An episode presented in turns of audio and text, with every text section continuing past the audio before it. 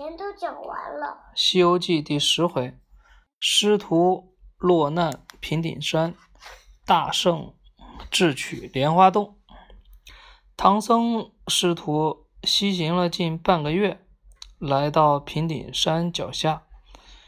此山此山较为凶险，悟空派出八戒先去，哼，先去打探一番。八戒进入山中。却不知道那平顶山莲花洞里有两个妖精，正商量着要捉唐僧的事情。金角大王道：“兄弟，我们今天去巡山吧。”银角大王道：“为什么要今天去巡山？”金角道：“我最近听说那东土来的唐僧要经过这里，你不知道啊？我听人说他是如来佛的二弟子。”金蝉长老转世，吃了他的肉就能长生不老啊！长生不老。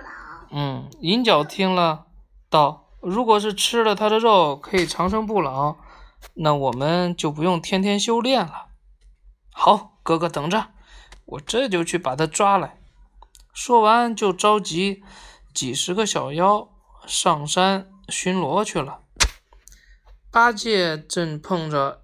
银角大王带着一群小妖巡山，银角大王舞动宝刀上来便砍。八戒本不惧怕，举耙就战，可那群小妖却拽起枯藤将他一跤绊倒，七手八脚将其抓进了洞中。三藏等人在后面一一路缓行。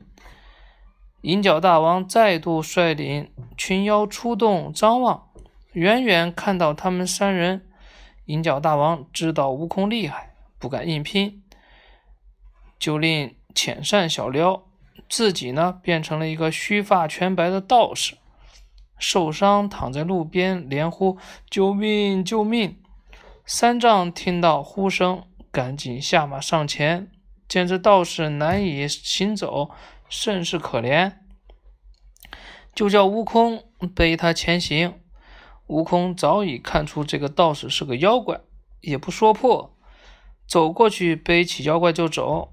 过一阵子，悟空故意落在后面，正琢磨用什么法子对付妖怪，却不想那妖怪先下手为强，念动咒语，使了个移山倒海的法子。接连将将三座大山移到悟空背上，可怜美猴王被三座大山压得满头大汗，寸步难行。银角妖怪见制服了悟空，掉头赶上唐僧和沙僧。沙僧哪里打得过他？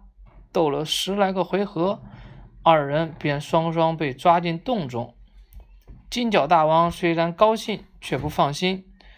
担心压在山下的孙悟空回来报仇，银角拿了紫金红葫芦和羊脂玉净瓶，对身边的两个小妖道：“金细鬼、林立虫，你们拿了宝贝，到那高高的山峰上，把底儿朝天，口朝地，叫孙行者。如果他答应了，就会被装到里面去了。”两个小妖得令奔出。压在山下的悟空忽然想到，这山该归山神管和土地所管，当下便念动咒语。山神、土地一见到齐天大圣，吓得连忙将山移走，跪下谢罪。悟空也不与他们计较，变成个道士，迎着两个小妖走去。林立虫和金细鬼拿着红葫芦和玉净瓶，正欢欢喜喜地走着。悟空变成了道士，故意问起这是什么宝贝，还说你们有宝贝，我也有宝贝。说着，拔下一根毫毛，说声变，立马变出了一尺七寸长的大紫金红葫芦，声称这葫芦能装下天。小妖自然不信，悟空就摇摇葫芦，又变出来一个假身，坐在石上。真身呢，跑去天庭借来造雕旗，将日月星辰全部遮住，两个小妖吃惊极了，真以为能装下天，心甘情愿的用两个宝贝换走了那大葫芦。悟空很快抽身离开，两个小妖使劲的摇动葫芦，毫无动静，不得不哭丧着脸回去报告大王。金角与银角怒不可遏，是怒不可是怒不可遏吧？就怒不可遏，又获悉。悟空逃脱，知是他所为，更是恼怒至极。两人商议一番，将剩下两件宝贝——七星剑和琵琶扇收好，并命巴山虎、倚海龙两个小妖去压龙山、压龙洞老母亲那儿取回最后一件宝贝——黄金绳。两妖怪密谋之时，不料悟空。变成飞虫，一路跟着小妖进入洞中，将他们的讲话听得一清二楚。待巴山虎、一海龙两个小妖刚出洞口，悟空便将其打死，自己化身去见妖怪的老母亲，夺走了黄金绳。他带着宝贝挑战两个妖怪，一把抛出黄金绳扔向空中，银角大王被捆作一团。可是黄金绳本来就是银角的宝贝。银角念动咒语，绳子自动脱落。悟空知道不好，便转身便逃。不过已经晚了，银角大王反用绳子绑住了他，又趁机收回了红葫芦和玉净瓶。两个妖怪摆开酒席，举杯相庆。悟空变出个钢锯，割断了绳子，留下假身仍然被绑。然后真身跑出洞外，折返身来，对着守门小妖大叫：“快去报告那妖怪，就说孙行者的弟弟行者孙，者行孙来了。”银角拿起紫金红葫芦，出了洞外，将底朝天，口朝地，口中叫道：“泽行孙。”孙悟空心想：“我本来叫孙行者，泽行孙只是个假名字。”回答了，应该不会有事情吧？于是忍不住答应了一声。话音刚落，只听“嗖”的一声，他就被吸进了葫芦里了。哼！回洞后，金角与银角以为悟空会化成水珠，小心地打开葫芦。那猴王在太上老君的八卦炉中早已练成了铜头铁臂、火眼金睛，怎么可能化身成为水？他瞅得清楚，待那葫芦口刚一打开，就变个假身留在里面，真身先是变成虫子，快快飞出，后又变成了小妖，悄悄立在旁边。待他们不注意，用一根毫毛换走了紫金红葫芦，溜出洞外。他再度变回原来，变回原形，来到洞前叫阵。快去告诉妖怪头子，就说孙孙行者的弟弟行者孙来了。金角惊愕不已，真是捅了猴子窝了。黄金绳捆住了孙行者，葫芦里装着者行孙，现在又来个行者孙，难道他们几个兄弟都跑来了？银角道：“管他呢，我的葫芦可以装一千个人，怕他干嘛？”说着，拿起悟空用猴毛变的假葫芦前来应战。看着眼前猴王也拿了一个一模一样的红葫芦，银角有些奇怪。他高叫了声“行者孙”，悟空笑道：“爷爷在。”一连叫了好几声，悟空答了十来次，不见半点变化。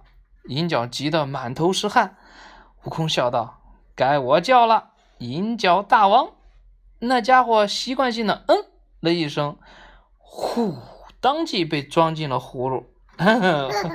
他被装进葫芦里了，是吧？对。然后银角大王被装进葫芦里，金角呢就气急败坏，拿了一个七星剑和琵琶扇出来洞外来迎战悟空。那金箍棒遇到七星剑还真是对手，两人打了二十几个回合，没有分出胜负。金角见分不出胜负，取出芭蕉扇，对着悟空呼使劲儿的扇了三下。只见忽然一阵火从地上烧起来，像蛇一样追来。悟空使了个法术，逃出火堆，又变成个隐形人，窜到了妖怪身边，夺了宝扇，回到洞中去救师傅。一进洞，悟空就看见洞中金光闪闪的玉净瓶，一并拿了，又放了师傅师弟，接着赶路。金角带着残兵败将去鸭龙山，找到舅爷胡阿七大王。胡阿七是被孙悟空打死的九尾狐精的弟弟。听了金角的话后，带着一群妖怪来找孙悟空算账。唐僧师傅正在赶路，前面见前面风尘仆仆，来了一大群妖怪。吓得大喊救命！悟空道：“师傅放心，他的宝贝都被我弄到手了，我这就去跟他斗一斗，让他看看我的本事。”说着，悟空走上前，二话不说，举棒朝胡阿七打去。金角见了，举着宝剑来帮忙，却被八戒用钉耙挡住。这四人在山上大战了许久，没有分出胜负来。沙僧见了，也赶来帮忙。那胡阿七看到对方又多了个凶狠的人帮忙，掉头想逃，被八戒一耙子打死在石头上，现出原形，原来是是只鲜红的狐狸。金角大王见了大吃一惊，赶紧驾着云往南逃去。悟空往南逃去，悟空见了，跳上半空中，拿出玉净瓶。说：“金角大王，妖怪不知觉的答应了一声，瞬间也被装进了瓶子。悟空收了妖怪，夺了七星剑，正准备出发。这时，太上老君从天而降。悟空问道：‘老官儿哪里去？’老君道：‘孙行者，把我的宝贝还给我吧。’孙悟空道：‘什么宝贝？’老君笑道：‘葫芦是我拿来装金丹的。’玉净瓶呢，是我装炼丹水的；宝剑是我用丹炉炼出来的；扇子呢，是善童童子给丹炉扇火用的；黄金绳是我系道袍用的。那两个妖怪是我身边的两个看丹炉的童子。悟空等人听了十分惊惊奇，只好把几件宝贝全都还给老君。老君接过宝贝。从葫芦和玉净瓶中倒出两股仙气，用手一指，变成了金童子和银童子，跟着主人就上天去了。好，第十回咱们也讲完了，好吧？第十一回、第十二回。